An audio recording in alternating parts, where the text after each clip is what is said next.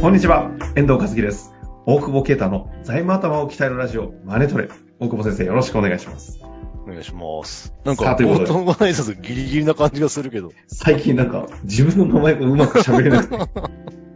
はい。さあ、ということでね、今日も行きたいと思いますが、最近、あの、インスタね、更新が頻度増えて、しょうもないね、お買い物いっぱいされてるようですけど、いしょうもなくないよ。何がしょうもなかったやもうす、フィギュアのさ、うん。感じが、もはや、ショップですよね。えショップ。そうこれでもすね、ごいお俺がですねね、もう昔から買ってる、はい。ディンクトイさんっていうね、あの、フィギュアメーカーがあるんだけど、はい、はい。そこの社長の大久保さんいいよがいいねしてくれてて、ちょっと嬉しかったね、これね。そ株う式有い限う、会社大久保っていう運営会え社。ー、そういう、あそうなんだ。そうそうそう。もう同じ大久保です。 20年ぐらい買ってるもんね。こでもの、はい。なんか、でかいフィギュア、もうこれ多分、全部ね、40個限定とかだ、世界で。これを3つ揃えてるやつはマジ多分、ほとんどいないと思うよ。 へこえ。そんなインスタですので、ぜひちょっとチェックしていただきたいですが。すげ最近、、なんかあの、はい。社税務業界じゃないですけど、社労士業界が、うん。あの、クラウドの SARS のあの、シャロームで、ランサムウェア攻撃で、結構なんか大変なことになってるようですけど、あれな、ね、そ、そう、すごいみたいね。全あんまアりクセでスすきかない大久保先生周りは。いや、うちなんか、お客さんに一個一社聞いたけど、でもそんなに影響ないけどな、なんか、フリーだからかな、みんな。ああ、フリーだと確かにね。クラウド型じゃなかったんだよね、なんかサーバーがね。それはいではいアクセスされたみたいな。いや、大、大打撃食らってま大す。打撃だし、結構シェアあったんでしょ、シャローム。一応、あれじゃないですか、業シェアで言うと業界ナンバーワンになるんじゃないですか。ね2200、300社、事務所とかが使ってるって出てましたけどどどねう。すんだろうエクセルでやってんのか一旦ね、 でも一旦ね、臨時対応そうなっちゃいますそようね。だよね。まあ、離れんだろいや、そんなこんなですけど、ぎょあのどうなんですか税務業界は逆になんか最近の話題って注目のものってなんかあるんですかうな。税務業界は、はい。あれじゃない信託型ストックオプションじゃないちょっと む難しめですね。やめようか。いやいやいや、せっかくですの で。信託型ストックオプション。信託型ストックオあプショのン。一応うん、話題になってるという情報だけは知ってます。中身は全然分かってないです。えはいはい。だから、あれは何なんですかいや、何なんで、何なんですかって。うん今まで、まあなんか、信託型、したしな、信託型ストックオプションが何かってことからその前に、まず、ストスットックオプシクョンオかプションというものが、種類がいいくつかあってみたいなところから整理しないと、あーはいはいはい多は分、い。わかんないんですかね。ストックオプションはそうね、ちょっと、まああの、一般的にまあ無償か有償かみたいなのがあってもともとさ。で、無償の中にその税制的確っていうのを、に該当すれば、はえいっ、と、要はいつ課税されるかなんだ。ストッで、クオプションの権利交渉してお金が入ってきた時にって意味ですかそうそうそうそうそう。あ、いや、権利行使してもお金入んないじゃん。権利行使したらあそう株になるじゃん。そうですね。で、株になるんだけど、通常その株になったものを、株になっただけだからお金になってないじゃん。うん。だけど、そこで課税されちゃうのが、えっ、と、課税されちゃうというのが、税制非適格なんだよ。いやで、今回、うんうんだから、そ信託型ストックオプションっていうのは、その課税がないと思ってた。要は、売った時に株になっても別に課税されずに、株を売ったタイミングで譲渡所得、20%の税率いいと思ってたのが、国税局が、いや、給与だって言い出したっていう。じゃあ、権利交渉して、やった、やっとストックオプションとして、株手に入ったぞ。じゃあストックオプションとしててね、ストックオプションはもう元々、あ、そこオプションを権利行使して、持っててそれを権利行使し株てを手にしたそうと、やったと思ったら、思ったらあのそれ課税対象になる。非適格じゃねえじゃんって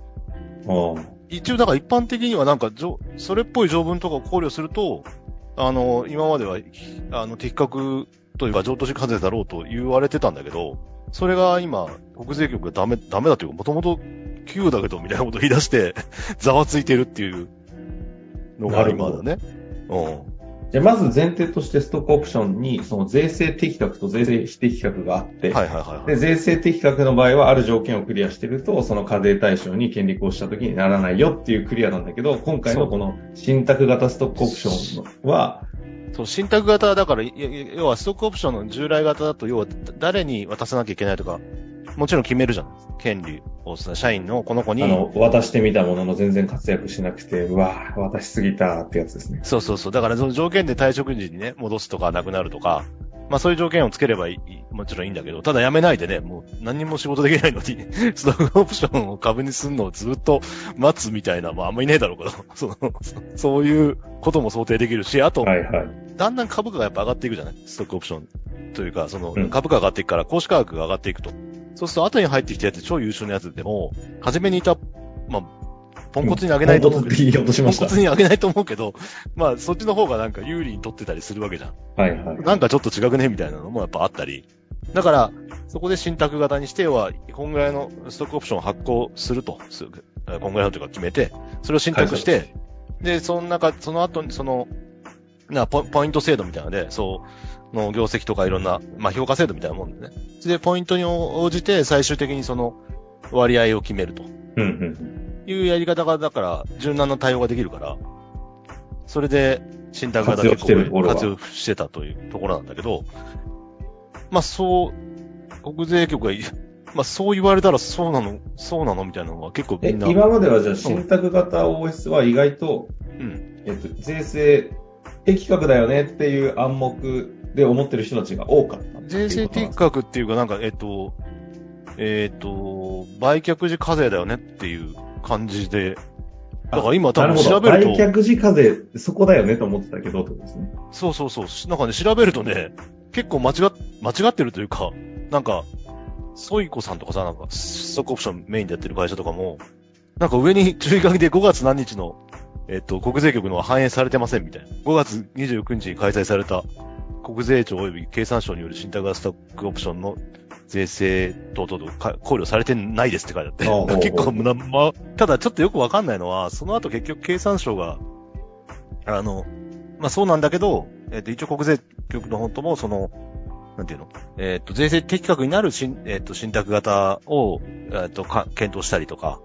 まああとその、公式価格とかを低く設定できるみたいな、うーん。なんかそういうのを、えっ、と、出すよみたいな話になってるから、まあちょっと最終結論は全然出て、全然というか、まあ出てない話にはなるんだけど、なるほど。だから、一番問題があれだよね、もう実行した人だよね、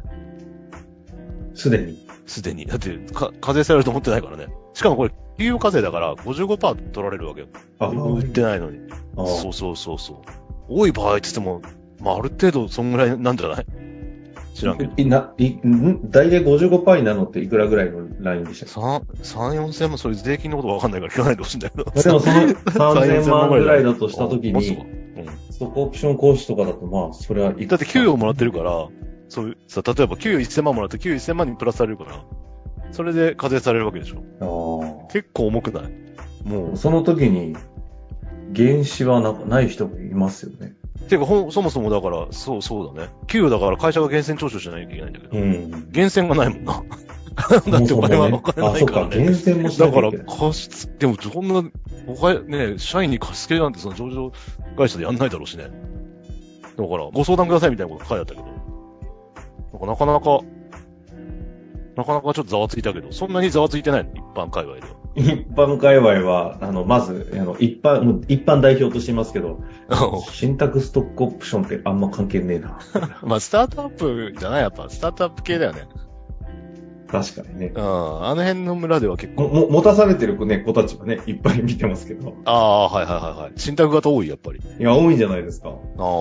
な聞くよね。うでもなんかそれがなぜかみたいなことも知らずに、ん。まあ、確かにね。いや、そうだよ。やっぱ、今、この間面接来た子も、あれだもんね。スタートアップと迷ってて、つって、む向こうちょっと上場できそうで、あの、SO もらえそう、信託型の SO やってるんで、で、最後断られたもん。 あ、断られた。断られた。やっぱそれなりにモチベーションになるんだな、みたいいやー、なるんでしょうなね。。うん一緒に上場させたいんですかね。この辺は多分もうちょっと詳しいのがこれから出てくるから、まあそれに対応しなるほて制度設計していくみたいな話。あ、じゃあこの辺はまだあれですか確定したフィックス情報がっていうよりも結構、右往左往してる状態なんですかね業界的には。右往左往、そうだね。右往右往左往はしてないけど、まあそうだね。ちょっと、ちょっとざわついてるよね、今。あそう。うん。だからまあこれはまた決まあ、ったら随時。随時、ね、お知らせしていければ。お知らせしていければですすねな。かなか難しいからね、ツッコオプションね、税制も。うんあ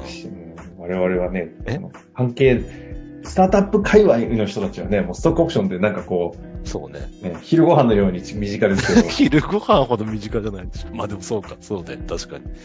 や、俺もだから上場準備会社のツッコオプションあるけどさ、それはもう優勝型だから大丈夫だけ ど。なんだよ。えなんで、それが、お 信託型で課税されるとかあったらもう騒いでるわ。されました、55%を待ってたの。